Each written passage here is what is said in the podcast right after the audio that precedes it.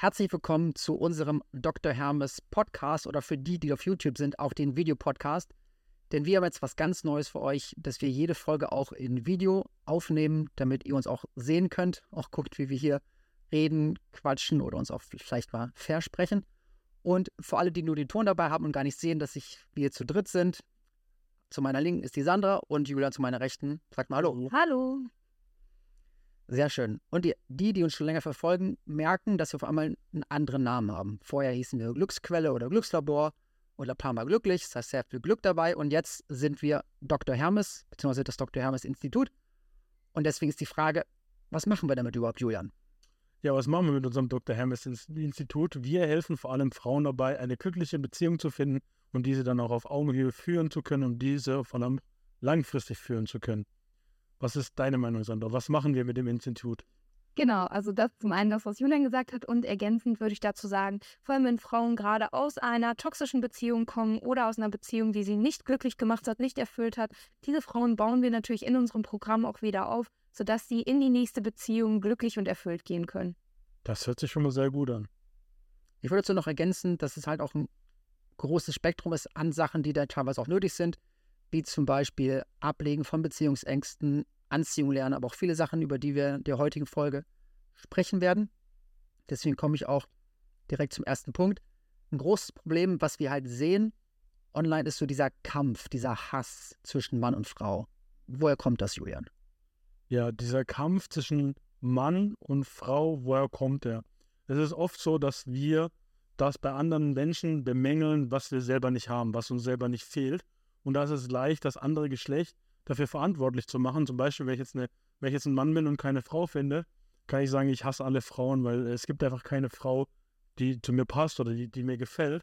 Und so ist es halt leichter, damit umzugehen, zu sagen, die Frauen sind schuld, als zuzugeben, dass ich selber schuld bin. Wie siehst du das, Sandra? Ja, da fällt mir direkt ein Beispiel ein äh, von uns beiden, Julian und ich. Wir sind ja ein Paar und leben in einer Beziehung.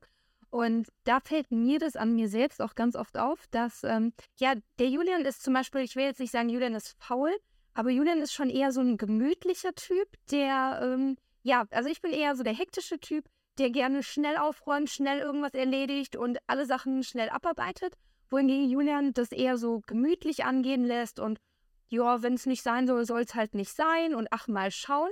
Und mich triggert das ganz oft weil ich auch gerne so wäre wie Julian. Ich würde auch gerne mal meinen, ähm, wie sagt man, ich weiß nicht, Eichhörnchen auf Koks-Modus, würde ich, auch, ich auch gerne mal ablegen, dass ich sage, alles klar, die Wohnung muss innerhalb von 30 Minuten geputzt sein, wohingegen Julian auf der Couch liegt und sagt, ach, ist doch egal, die Wohnung ist doch sauber.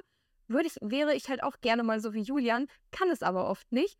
Und ähm, ja, da merke ich, dass ich da ganz oft getriggert werde von zum Beispiel solchen Eigenschaften in der Beziehung. Wichtig ist natürlich, dass man da reflektiert an die Sache rangeht und nicht dem Partner die Schuld gibt oder da in Hass übergeht, sondern erstmal bei sich selber schaut.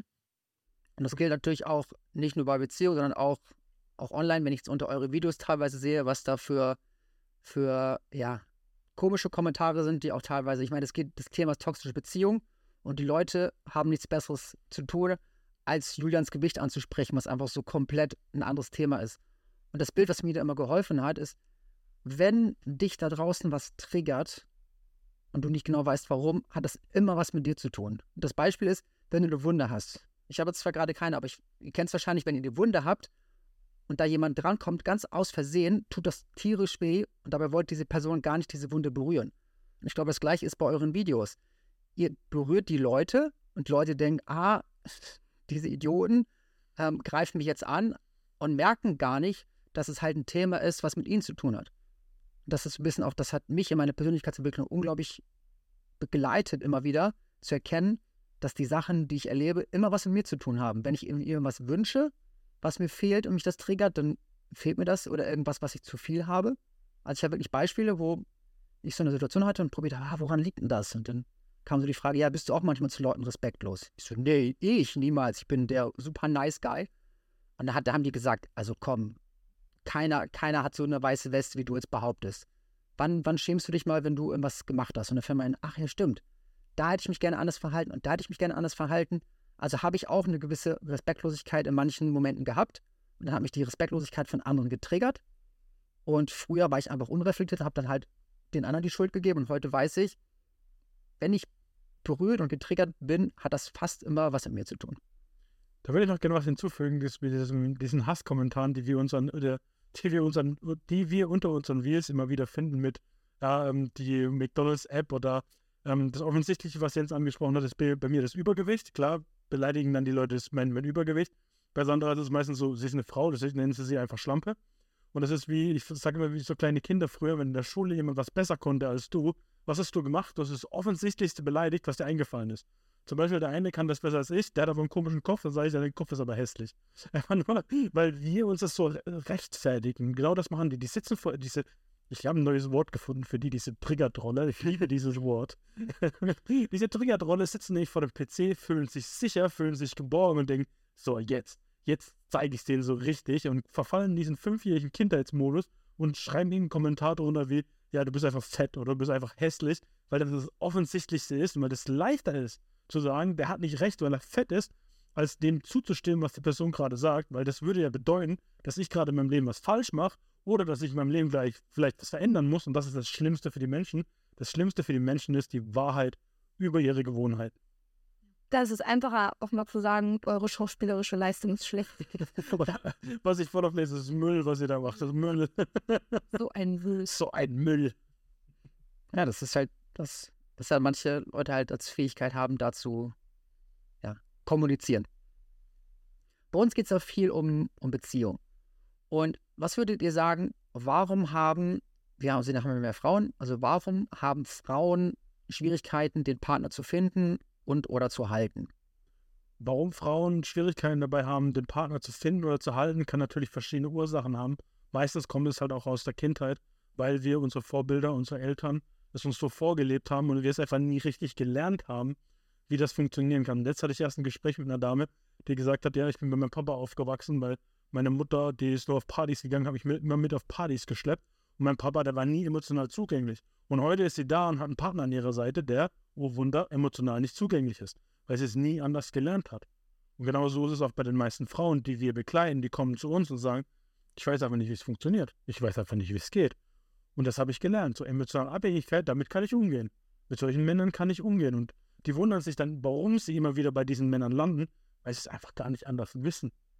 Vor allem, wenn so einer kommt, der emotional unabhängig, äh, die, die, diese emotionale Distanz wahrt, dann denken die, das ist Liebe. Wie siehst du das, Sandra? Ja, und dazu kommt dann auch noch, dass eben diese Frauen ähm, bei ihrem Partner noch immer das suchen, was sie selber gerne hätten, was sie aber nicht haben können und genau diese Punkte dann später in, in der Beziehung sie aber wieder triggern werden. Das kommt nämlich dann auch noch dazu. Also das, was sie sich selber nicht geben können, suchen sie beim Partner. Und wenn er, der Partner, das nicht geben kann, dann ist es auf einmal ein schlechter Partner und dann muss ausgetauscht werden. Ja, es ist auch diese, diese Austausch, Austauschgesellschaft, die wir haben. Früher wurde halt alles repariert, da wurden auch Beziehungen oder Gegenstände repariert und heute ist halt, ja, okay, das Gerät geht nicht mehr, bumm, weg. Klar, man kann auch mal die Sachen an Techniken ein technischen Gerät nicht mehr reparieren, aber an Beziehungen kann man echt super viel machen. Und das ist halt der eine Punkt, dass viele Leute einfach zu früh aufgeben. Ich finde, das sollte man immer gut überlegen. Gleichzeitig, die Leute, die wir erleben, probieren es teilweise auch zu lange. Das heißt, es gibt ja eigentlich so, ich sehe eigentlich nur beide Extreme. Manche Leute, die viel zu viel probieren und manche Leute, die halt irgendwie viel zu wenig probieren. Und das andere beim Finden, das war die Ursprungsfrage, warum finden manche Frauen nicht den richtigen Partner? ist, weil sie eben auch so das, das Radarfeld noch nicht richtig ausgesiebt haben, weil die denken halt, ja, ich brauche ein bisschen dies und ich brauche ein bisschen das. Und sobald sie nur eine Sache davon finden, das, was Sandra gesagt hat, sobald sie eine Sache finden, die ein bisschen das gibt, was sie sich wünschen, vergessen sie alles andere und, und nehmen das, obwohl da eventuell ganz viele Red Flags, ganz viele, sagen wir das auf Deutsch, Anzeichen sind, dass es eben keine gute oder keine gesunde Person ist, die werden dann komplett ignoriert. Zum Thema, ja, Nee, das kommt doch aus unseren Glaubenssätzen heraus. Ne? Ich hatte das früher selber und viele haben das. Diese Angst vor dem Alleine-Sein. Dann nehme ich lieber einen Partner, wo neun Red Flags sind, aber eine gute Eigenschaft, wie zum Beispiel, er hat Geld oder er sieht gut aus oder irgendwas Oberflächliches, wo man denkt, alles klar, den nehme ich jetzt, bevor ich irgendwie einsam und alleine sterbe. Und dann nach sechs Wochen, nach zwei Monaten, drei Monaten, dann sieht man das wahre Gesicht des Partners, wenn dann die rosarote Brille weggegangen ist. Und dann denkt man sich, oh Gott, was habe ich da jetzt eigentlich getan? Und dann kommt oft dieser Fehlgedanke, ich kann ja meinen Partner verändern.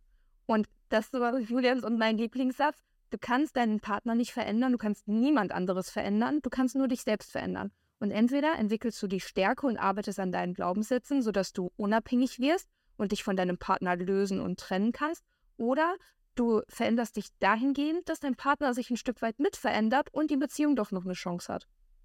Ja, und was ich dann auch immer häufiger miterlebe, ist einfach, dass wir genau solche Beziehungen eingehen aus dem Mangel heraus, weil wir denken, boah, das ist eine Sache, die will ich haben und es ist besser, die eine Sache zu haben, als alleine zu sein. Und oft passiert dann Folgendes. Auf einmal, die Frau wird schwanger, auf einmal, du findest zusammen eine, eine Wohnung und du denkst immer, okay, wenn wir das erreicht haben, dann wird es besser. Wenn wir jetzt nur zusammen wohnen, dann wird es besser. Wenn wir jetzt mal zusammen Urlaub waren, dann wird es besser. Wenn jetzt Kinder da sind, dann wird es besser. Spoiler Alert, es wird nicht besser.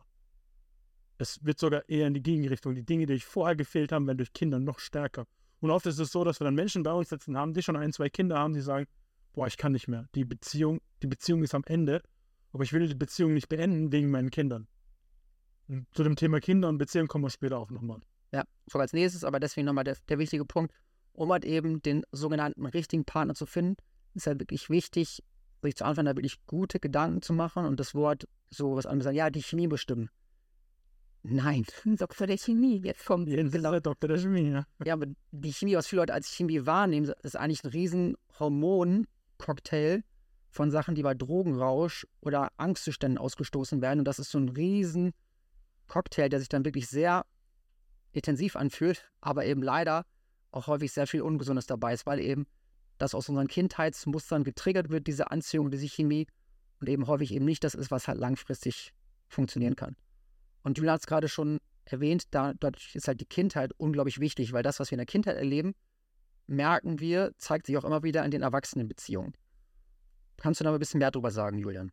Genau, warum ist so, also die, die Aussage der Frauen, ja, ich will aber zusammenbleiben wegen den Kindern, damit die keine getrennten Eltern erleben, ist für mich sehr gefährlich, weil genau das dazu führt, dass sie später nicht in der Lage sind, eine gesunde Beziehung zu führen.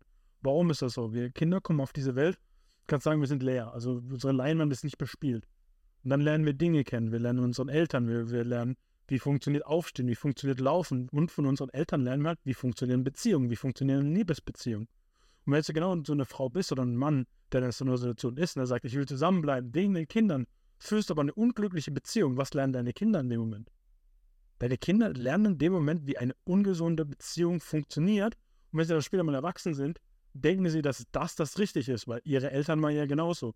Und deshalb finde ich es umso wichtiger zu sagen, okay, wir trennen uns, wir gehen jetzt getrennte Wege.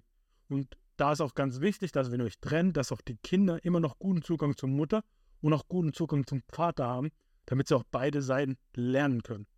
Und von beide Seiten der Geschichte haben, weil was wir immer wieder auch erleben, das sind bei alleinerziehenden Müttern, aber wir haben, ich habe auch Beispiele von alleinerziehenden Vätern, die hat sehr viel Mist erzählen über den, über den anderen Partner und damit unglaublich manipulativ sind. Und das Problem ist, wenn jetzt das Kind vielleicht schon 16 aufwärts ist, ist das Kind kognitiv weit genug zu sagen, hm, stimmt das alles? Aber bei jungen Kindern passiert es dann, das Schlimmste, was ich dann teilweise erlebe, sind halt alle, äh, Jungs, die von alleinerziehenden Muttern großgezogen werden, die dann dementsprechend alles glauben, was die Mutter sagt und dadurch tief in sich drinne glauben, alle Männer sind schlecht, weil so viel wie Mama über den Papa gelästert hat, sind wahrscheinlich alle Männer schlecht ich bin schlecht und tragen dann diesen Glaubenssatz in die Welt hinaus und können praktisch nur ungesunde Beziehungen führen. Deswegen ist es so wichtig, dass der Kontakt zwischen beiden Seiten bleibt. Und manche Leute, manche Frauen sagen, ja, mein, mein Partner ist ein Narzisst. Vielleicht ist es so, vielleicht auch nicht. Aber letztendlich ist es wichtig, dass der Kontakt da ist. Oder auch jetzt wie bei eurem Fall, oder jetzt wie bei eurem Fall, dass, dass Julian auch ein bisschen, ja, eine gewisse Vaterrolle übernimmt für die Kinder, auch wenn er in Anführungsstrichen nur der Stiefvater ist dass sie halt einfach männliche Vorbilder haben, dass sie es halt sehen, was es heißt, wenn Mann und Frau zusammenleben. Ja, ich muss auch direkt an unsere mittlere denken, die dann, äh, wenn der, wir haben ja einen Tesla und wenn der Julian Auto fährt, dann sagt er öfter mal, klappe Seitenspiegel ein. Und dann macht der Tesla das automatisch, einfach per Sprachbefehl. Und letztens haben wir beobachtet, wie die mittlere unten im Keller auch mit so einem Spielzeugauto gefahren ist und genau das Gleiche gesagt hat. Also sie hat das einfach von ihm modelliert und hat gesagt, klappe Seitenspiegel ein. Und wir haben so gelacht, weil das einfach so, so schön war zu sehen, wie sie auch, das ist jetzt eine Kleinigkeit, die sie von ihm modelliert, aber damals, als ich mich zum Beispiel von meinem Ex getrennt habe, war für mich auch die Frage ganz präsent, was würde ich meinen Töchtern empfehlen? Ne? Ich habe drei Töchter. Was würde ich denen empfehlen, wenn die mit diesem Problem zu mir kommen würden? Und vor allem auch, was möchte ich denen vorleben? Möchte ich denen das vorleben, dass man für immer und ewig mit jemandem zusammen ist, obwohl man unglücklich ist? Sollen die eine unglückliche Mutter erleben, die nicht zufrieden ist in ihrer Beziehung? Oder sollen die eine glückliche und zufriedene Mutter erleben, so wie sie es jetzt gerade erleben, in einer intakten, gesunden Partnerschaft, so wie es jetzt gerade ist? Daraus können die viel, viel mehr ziehen. Und das ist, Julian und ich, sind jetzt seit eineinhalb Jahren zusammen. Und wir merken auch schon, dass in diesen eineinhalb Jahren, wo die Kinder Patchwork-Leben miterleben, dass es denen deutlich besser geht und die auch diese gesunden Muster mit bei sich selbst übertragen. Zum Beispiel, wenn es darum geht, weil Kinder lernen ja auch in Streitsituationen, also die übernehmen ja auch so, wie wir streiten, so streiten Kinder dann auch, weil sie es von uns lernen. Und es ist auch schön, wenn die Mädels mal streiten und man dann hört, okay, wie finden wir jetzt eine Lösung? Wenn dann im Kinderzimmer solche Sätze kommen und man merkt, okay, fünf- und dreijährige Kinder schaffen es schon lösungsorientiert, irgendwie eine Regelung zu finden in ihrem Spiel, ist das einfach schön. Und dann wissen wir als Eltern, Stiefeltern, was auch immer, in welcher Konstellation, dass wir da alles richtig gemacht haben. Deswegen nochmal zum Sagen, Kinder brauchen definitiv, beide Eltern, Kinder brauchen auch eben, dass sie das merken, dass sie einen Teil Liebe von der Mutter bekommen, Teil vom Vater oder, oder Stiefvater oder auch ein, oder es kann auch ein Onkel sein, aber es ist wichtig, dass halt einfach die, diese männliche Energie auch da ist, vor allem auch viel für die Jungs. Ich habe in meiner Persönlichkeitsentwicklung mal in einem Seminar gesessen, alles Männer, und dann war die Frage, okay, wer von euch ist ohne Vater aufgewachsen? Die Hälfte geht hoch oder ein Drittel, wie auch immer. Und dann, ja, okay, wer ist zwar mit dem Vater aufgewachsen, der aber nicht ganz so emotional verfügbar war. Da ging der Rest der Hände hoch und da habe ich wirklich gemerkt, ey krass, hier sind alles Männer, die was suchen im Leben und die alle eine stärkere Vaterfigur gehabt, gerne gehabt hätten. Und deswegen ist auch, glaube ich, ein Teil der heutigen Beziehungsthematik, die wir haben, die, fehlen die, die fehlenden männlichen Vorbilder. Und das ist, wird leider immer nur noch schlechter, wenn ich sehe, wie, wie manche Leute ähm, ja, die Welt die Welt beleben und praktisch ja respektlos umgehen mit Frauen, mit Kindern, mit der Umwelt, wie auch immer. Das heißt, da, deswegen ist es mir auch ein Anliegen, da ein Beispiel zu setzen für gesunde Männlichkeit, für familiäre oder familiären Situationen und Unterstützung. Ja, und was ich da noch ganz wichtig einfach finde, so wie Sandra es schon gesagt hat, Kinder lernen halt auch dieses Verhältnis zwischen Mann und Frau kennen. Wenn sie einfach eine Mutter zum Beispiel haben, die nie, die nie da ist, die nie zu Hause ist, die abends immer feiern geht oder weggeht oder sich mit ganz vielen verschiedenen Männern treffen, dann ist es ja auch ihr Bild von der Frau, was sie bekommen im Leben. Und wenn halt, wenn halt gesunde Eltern oder normale Eltern hast, so siehst du dieses Verhältnis zwischendrin, dass eine Frau auch mal nerven kann, dass der Papa auch mal lauter wird, wenn die Frau was falsch macht, dass auch mal die Mama den Papa mal ein bisschen zur Sau macht, wenn der mal irgendwas, wenn der mal wieder faul irgendwo rumliegt oder so. Aber du merkst einfach, dass es ein gesundes, normales Verhältnis ist, einfach, dass Menschen auch mal Grenzen zeigen, dass sie auch mal ähm, was passiert, was ihnen nicht so gefällt und das dann auch äußern können. Und wenn du halt nur ein, ein Elternteil hast und das ist dann auch emotional nicht zugänglich, dann wirst du es halt später sehr schwer haben, da eine glückliche und gesunde Beziehung zu führen und aufrechtzuerhalten. Und das ist auch genau das, welche Leute wir halt gerade bei uns sitzen haben, die genau, die genau das nicht wissen, wie das geht, wie das funktioniert. Ja, ich finde vor allem dieses gesunde Streiten auch super wichtig. Weil wenn ein Kind nur bei einem Elternteil aufwächst, dann lernt es ja nur, was die Mama oder der Papa über das andere Elternteil sagt oder über wen auch immer sagt. Aber man äh, lernt nicht dieses gesunde Streiten, wie wenn zum Beispiel Julian und ich mal Diskussionen haben oder so über Kleinigkeiten, dann kriegen die Kinder das ja mit. Das kriegen ja bei in jeder gesunden Familie gibt es äh, Streitigkeiten und man kriegt es mit. Und wichtig ist eben, dass sie das mitkriegen, dass sie wissen, Streit ist normal, Geschwister untereinander streiten sich auch. Es ist wichtig, eine Lösung zu finden und das einfach mit vermittelt zu bekommen, als wenn ich mir jetzt so Konstellationen vorstelle, wo eine Mama, ein Kind zusammenleben und Kinder das gar nicht richtig lernen oder eben erst in der Schule lernen und dann da aber auch wieder ungesunde Muster entwickeln können, weil sie da das da auch nicht reflektieren können. Und in der Familie haben sie diesen geschützten Rahmen, wo sie wissen, okay, Mama, Papa, hier kann ich jetzt streiten lernen, bekomme reflektiert zurück, was ist richtig, was ist nicht richtig, wie kann ich respektvoll streiten. Und das können sie dann später auch in die Welt mitnehmen. Und da fängt es nämlich auch an mit dem Respekt, dass man respektvoll und liebevoll auch streiten kann. Und ich habe kürzlich einen Beitrag gehabt bei mir auf Instagram, wo es eben auch geht um, um Sicherheit im Streit. Dann habe ich jemand gefragt, hä, was heißt Sicherheit im Streit? Und bei mir ist das so, ich weiß, wenn ich mit meiner Frau streite und wir selbst mal irgendwie dann ein paar Stunden nicht reden, ich weiß, wir kommen immer wieder an den Tisch zusammen. Ich weiß, wir kommen immer wieder und sprechen und fragen, okay, was ist noch zwischen uns, was gibt es noch zu klären? letztens war auch dann die Frage von meiner Frau, ist das jetzt geklärt? Und ich habe gesagt, ja, so und so, glaub schon. Und sie so, irgendwie mein Gefühl sagt, wir müssen noch mal drüber reden. Ich sage, okay, dann nehmen wir uns heute Abend Zeit, reden darüber, bringen es aus der Welt. Das heißt, ich habe wirklich die Sicherheit, dass wir wieder zusammenfinden. Und aber wenn ihr da draußen streitet und der Partner sofort droht mit Trennung oder du drohst mit der Trennung, dann ist aber schon direkt sehr viel Manipulation, auch sehr viel traumatische Reaktionen, die sich da zeigen, wo man auf jeden Fall dann aufpassen muss.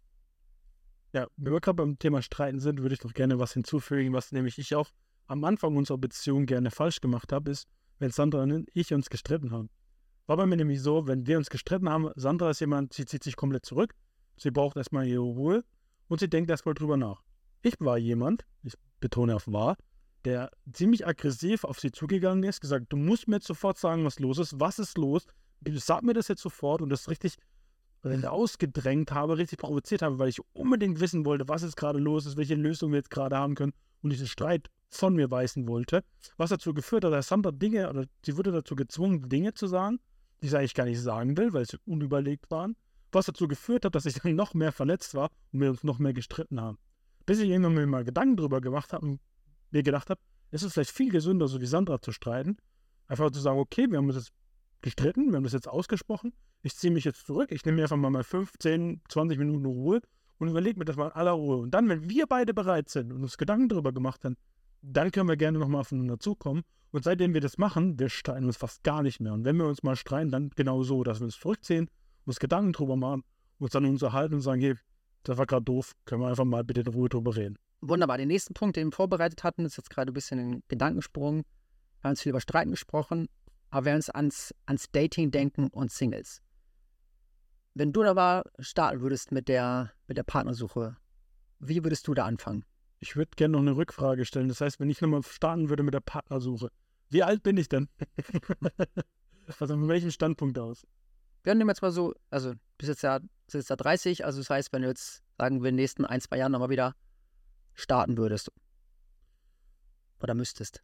Hm, okay, wenn ich jetzt nochmal anfangen müsste zu daten, dann würde ich einfach genau das machen, was ich vorher auch gemacht habe. Ich würde meinen Interessen nachgehen, ich würde die Dinge tun, die mir Spaß machen und bin halt mit mir im Reinen, bin mir zufrieden und ich weiß halt ganz genau, was ich will und was ich an einer Frau suche. Und das hat bei mir damals auch so automatisch geführt, dass ich viele Frauen angezogen habe und dann die Frau nehmen konnte, die ich wirklich gesagt habe, okay, die passt zu mir, das ist eine schöne Beziehung und mit der kann ich mir wirklich was vorstellen. Wenn jetzt, hätte es jetzt gefragt vor fünf Jahren, wo ich halt nicht in der Lage war, eine gesunde Beziehung zu führen, wäre mein erster Weg gewesen, erstmal mit mir klarzukommen, mit mir ins Reine zu kommen. Weil ich damals einfach nicht wusste, was mit der Zeit anzufangen. Wenn ich alleine war, ich wusste nicht, was, was ich mit mir tun soll, was ich machen soll. Und ich war unglücklich mit mir. Aus dem Punkt von damals würde ich erstmal sagen, dass ich mit mir zurechtkomme, dass ich mit mir ins Reine komme, dass ich mit mir in die Zufriedenheit, in die Liebe komme und dann rausgehe ins Dating. 20 Jahre früher, oder 20 Jahre ist übertrieben, aber 10 Jahre vorher ähm, hätte es nochmal anders ausgesehen. Da hätte ich meinem früher nicht nochmal andere Tipps mit auf den Weg gegeben. Wie wäre es bei dir heute, Sandra? Wenn du heute nochmal anfangen würdest mit Daten oder mit der Partnersuche? Wenn ich jetzt heute nochmal anfangen müsste, zu daten oder Partnern zu suchen, ich würde es ähnlich machen. Ich würde gar nicht suchen. Also ich würde mich weder bei irgendwelchen Plattformen anmelden, noch, noch irgendwie aktiv auf die Suche gehen, weil, wie Julian auch gerade schon gesagt hat, ich einfach mit mir im Reinen bin. Ich würde Sport machen, ich würde die Zeit mit meinen Kindern genießen. Also ich hätte gar nicht das Bedürfnis, direkt einen neuen Partner zu suchen damals, vor zehn Jahren, als ich bei der Bundeswehr war und viel durch Deutschland gereist bin und hier stationiert war und da, ich war immer alleine. Klar hatte ich meine Kameraden, aber letztendlich saß ich alleine in meinem kleinen Zimmer und hatte natürlich diese Panik vorm Alleine sein. Ich wollte nicht alleine sein. Was habe ich gemacht? Von einer Party auf die nächste, irgendwelche Leute kennengelernt, irgendwelche Apps runtergeladen, jeden Tag ein anderes Date gehabt. Hauptsache, ich musste nicht alleine sein. So heute zu meinem Stand jetzt, nicht nur, weil ich will das ja auf meinen Kindern würde, das meinen Kindern auch nicht vorleben wollen, dieses Leben, aber ich bin einfach so ruhig und zufrieden in mir. Ich würde alle Staffeln Vampire Diaries gucken. Wenn der Julian sagen würde, ich packe meine Sachen, das erste, was ich machen würde, geil, Vampire Keiner, der auf die Nerven geht. Nein, so, ich wäre natürlich schon traurig, aber ich denke, ihr versteht, was ich meine. Ich würde einfach ganz entspannt mein Leben weiterleben und entweder es kommt noch mal jemand, der mein Leben bereichert an männlicher Seite oder auch nicht. Ich habe drei Kinder. Ich glaube, es macht auch noch mal einen Unterschied, ob man drei Kinder hat und deswegen eh schon erfüllt ist mit Alltag und mit Aktivitäten mit den Kindern, die mich ja auch bereichern und ich liebe es, mit meinen Kindern was zu machen, zu spielen, zu tanzen, zu lachen. Das ist für mich ja auch schon schön, wie als hätte ich einen Partner eigentlich. Oder wenn ich jetzt alleine bin und keine Kinder habe und den ganzen Tag auf der Couch sitze oder irgendwie morgens arbeiten gehe, von der Arbeit komme und es ist so diese Leere in der Wohnung. Deswegen, wie Julian gerade gesagt hat, das macht halt diesen Unterschied. Zu welchem Zeitpunkt setzt man an? Weil aktuell würde ich gar nicht auf die Suche gehen. Das würde mich gar nicht interessieren. Wie ist es bei dir, Jens? Ich würde auf jeden Fall so einen, so einen hybriden Ansatz wählen. Das ist auch das, was ich äh, den Leuten teilweise oder immer wieder empfehle. Ich würde zu Anfang auch erstmal Zeit nehmen, mich zu sammeln, weil ich finde, direkt von Beziehung zu Beziehung zu hüpfen, äh, hat, also ich wusste, dass es mir nie gut tut, deswegen habe ich es nie gemacht und würde es auch, würde es auch jetzt nicht machen. Ich würde es so wie Julian, ich würde einfach mein Leben leben. Ich, würd, ich hätte meine, hätte meine Hobbys, hätte, hätte, den, hätte den Beruf und würde dann aber gleichzeitig schauen, okay, was habe ich für Wert, was für Sachen interessieren mich. Also hätte vielleicht, hätte beim Sport, würde, ich habe äh, vorher getanzt, würde also auch da wieder zu Tanzpartys gehen, wo es halt eben nicht ums Trinken oder Party, sondern einfach nur um Tanzen, um, um Soziales geht.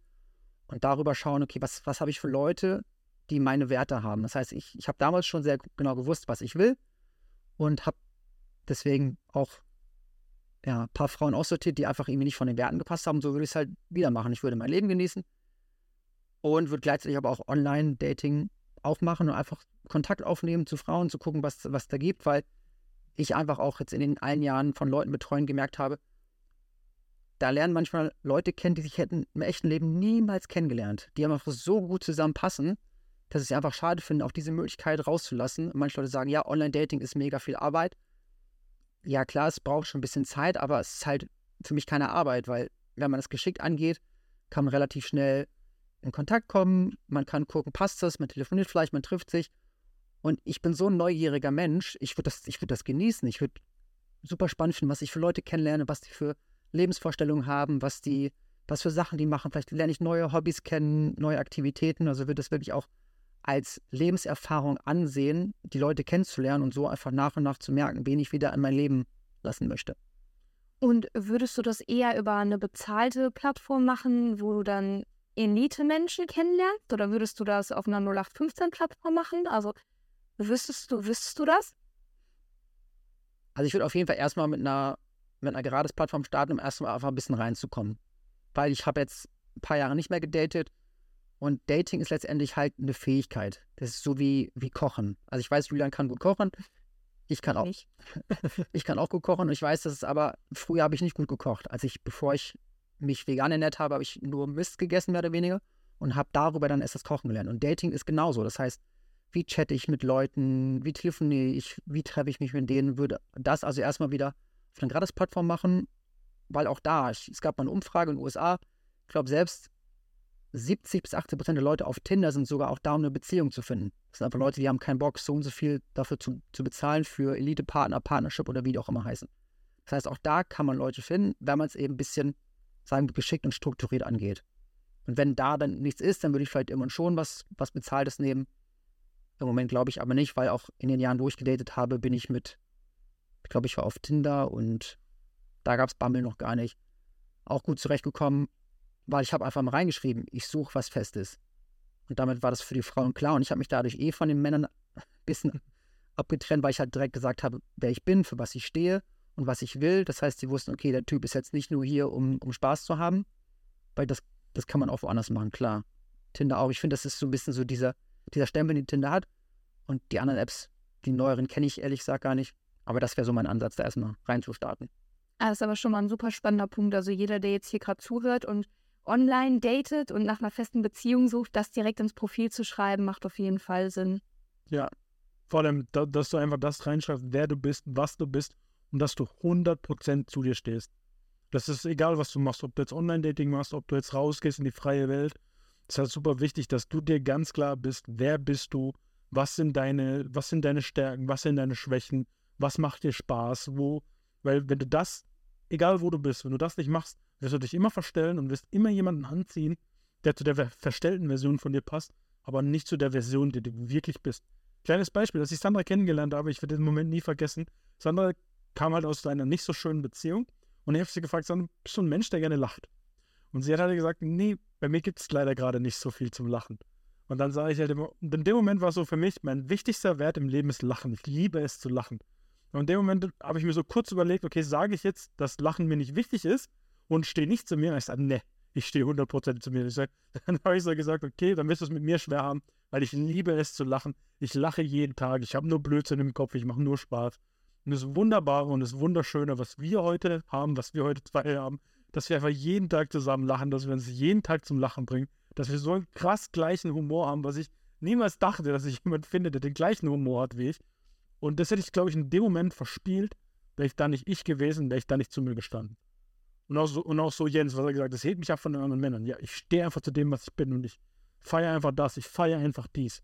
Und ich glaube, auch ich hätte niemals so lachen gelernt und Humor gelernt, weil mein Glaubenssatz damals, als ich Julian kennengelernt habe, war, ich kann nicht lachen, ich habe keinen Humor, weil das so mein Lebensstandard war. Und dann nach ein paar Wochen, der Julian lacht, steht ich Lacht, weil er sagt, du bist der lustigste Mensch, den ich kenne. Und das habe ich vorher einfach nicht gesehen. Das war nicht in meinen Glaubenssätzen verankert. Und nur durch Julian, also Julian konnte das in mir erwecken, aber auch nur dadurch, dass er eben zu sich gestanden hat und gesagt hat, pass auf, das ist mir wichtig und ich möchte das leben. Und wir gehen abends auch nicht schlafen, wenn wir so wissen, wir haben den ganzen Tag nicht miteinander gelacht. Also ja, wir lachen immer mal wieder, aber es muss immer einmal am Tag muss es so einen richtigen Lachflash geben, so einen richtigen Lacher. Wenn man als Mama von drei Kindern sagt, oh, mein Beckenboden, so ein, so ein Lacher muss es geben, einmal am Tag. Und wenn das abends um 23 Uhr noch ist, bringen wir uns da gegenseitig zum Lachen, ja. weil wir vorher nicht schlafen gehen ja, können. Das passiert, ich denke mir mal, ich will schlafen. Und auf einmal, auf einmal springt es dann drauf mir rum. Ich so, was willst du jetzt von mir? Ich habe dich heute noch nicht zum Lachen gebracht. Und das meine ich, egal was du tust, sei, sei du selbst. Weil in dem Moment, wo ich selbst war, habe ich auch ganz viele Menschen angezogen. Und vorher, wo ich mich verstellt habe, wo ich nicht ich war, habe ich um die Aufmerksamkeit der Leute richtig gekämpft. Ich wollte Aufmerksamkeit für das, was ich gar nicht bin. Und im Moment, wo ich ich war und die Aufmerksamkeit nicht mehr wollte, habe ich es auf einmal bekommen. Ja, und das ist eben das Spannende, weil manche Leute sagen, ja, ich, wir haben noch eine Klientin, die in ihrem, in ihrer Welt ein bisschen speziellen Musikgeschmack hat, aber, aber es mhm. gerne, gerne hätte, dass der Zukünftige auch ihren Musikgeschmack hat. Oder wenn dann sie jemand sagt, ja, sie kann damit nicht rausgehen, weil sie sich dafür schämt. Und gerade das würde ich halt in so ein Profil reinschreiben. Jetzt eine andere, äh, eine andere Person, wo ich Profil ein bisschen betreut habe, hat halt reingeschrieben, ja, wenn für dich Sachen wie Persönlichkeitsentwicklung, Reflexion und tiefgehende Kommunikation auch wichtig ist, dann passen wir zusammen.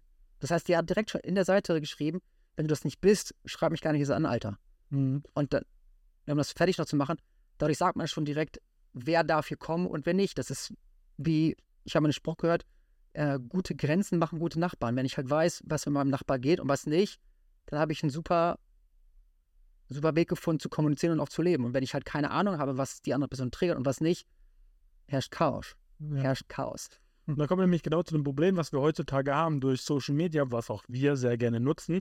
Hast du halt so diesen Eindruck, boah, es gibt mega viel, es gibt eine riesengroße Auswahl. Die Auswahl ist riesengroß.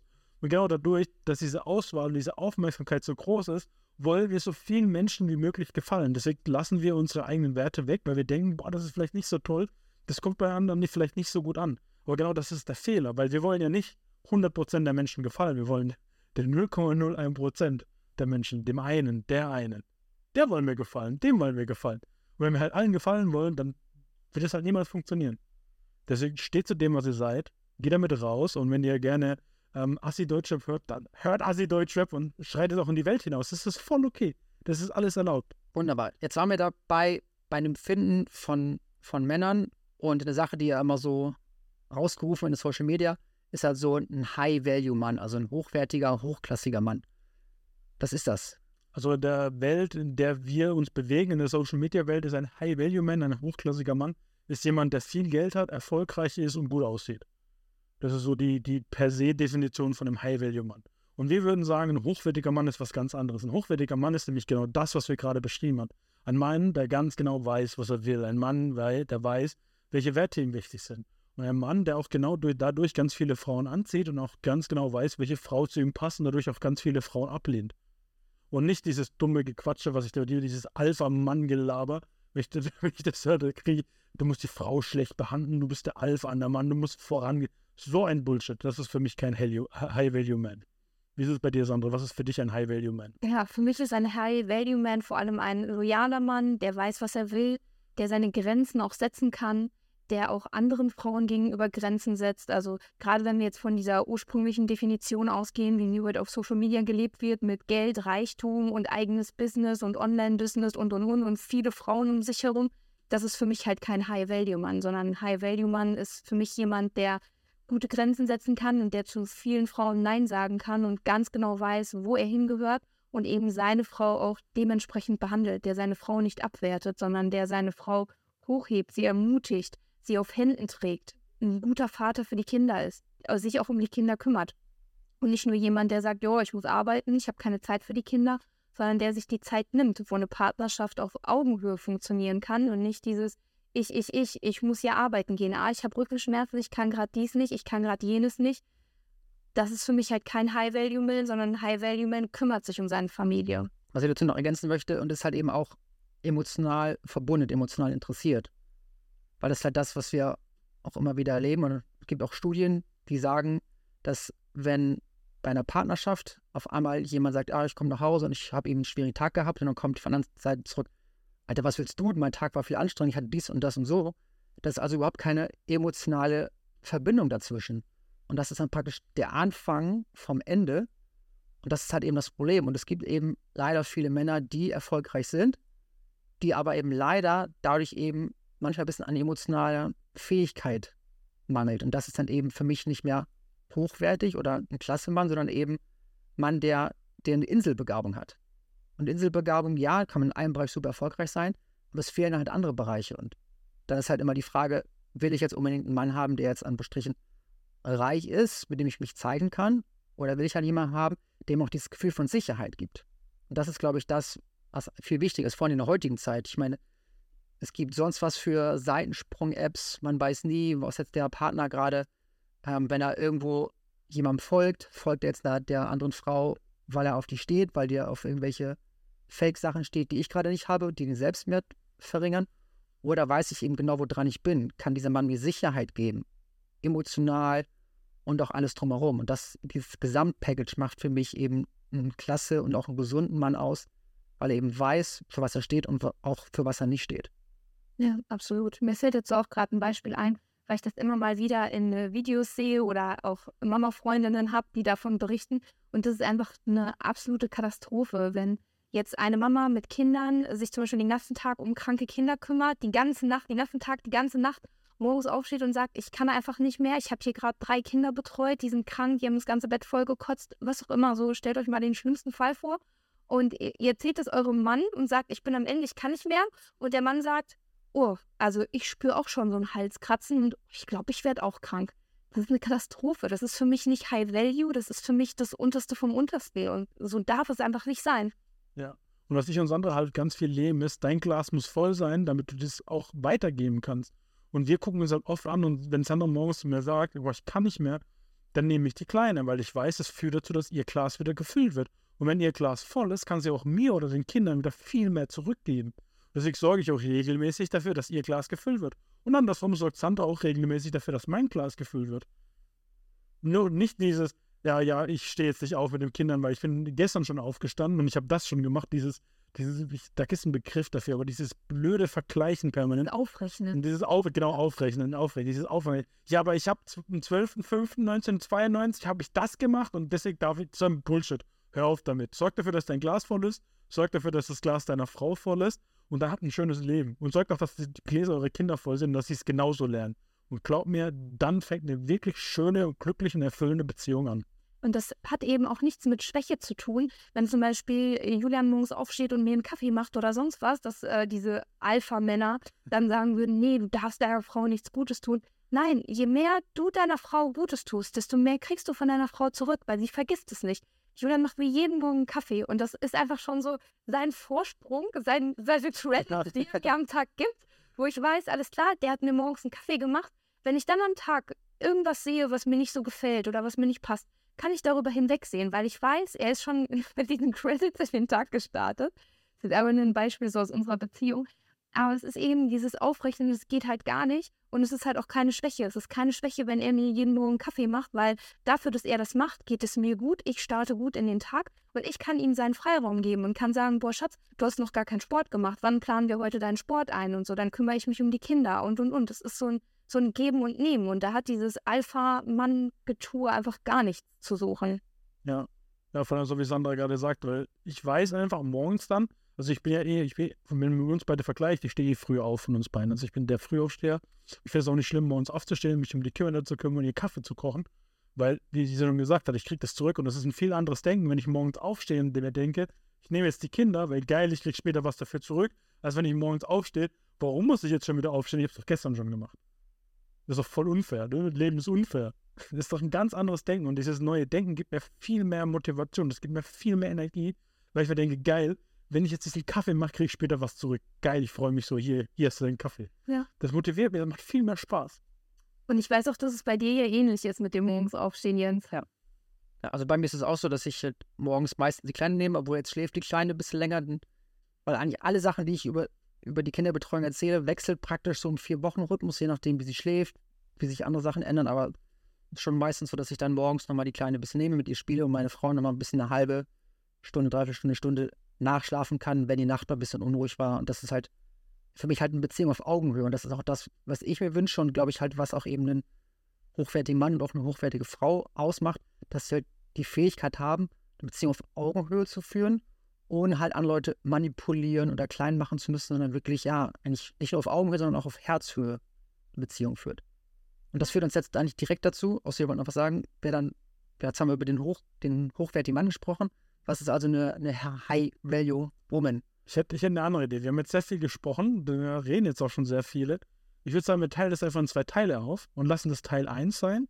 Und die weiteren Punkte gehen wir in Teil 2 an. Genau, in Teil 2 erzählen wir euch dann, was eine High-Value-Frau ist und wie du auch eine High-Value-Frau sein kannst oder sein, ja, werden kannst. Denn das ist kein Zustand, der einfach da ist, sondern du kannst daran arbeiten, dass du eben genauso wirst. Ja, und welche Fragen gehen wir noch im nächsten Teil, im zweiten Teil hier? Ja, ich schaue auf die Liste. Welche Dating-Lügen gibt es?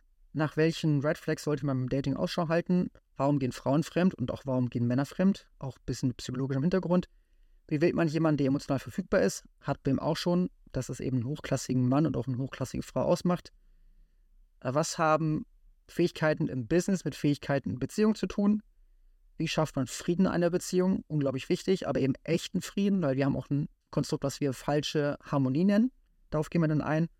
Und was sind die goldenen Weisheiten für Frauen beim Dating und auch was sind die goldenen Weisheiten für Männer beim Dating? Ja, spannend. Dann freut euch auf jeden Fall auf Teil 2. Es war mir ein Riesenvergnügen mit euch beiden und damit bin ich raus. Ciao. Ciao.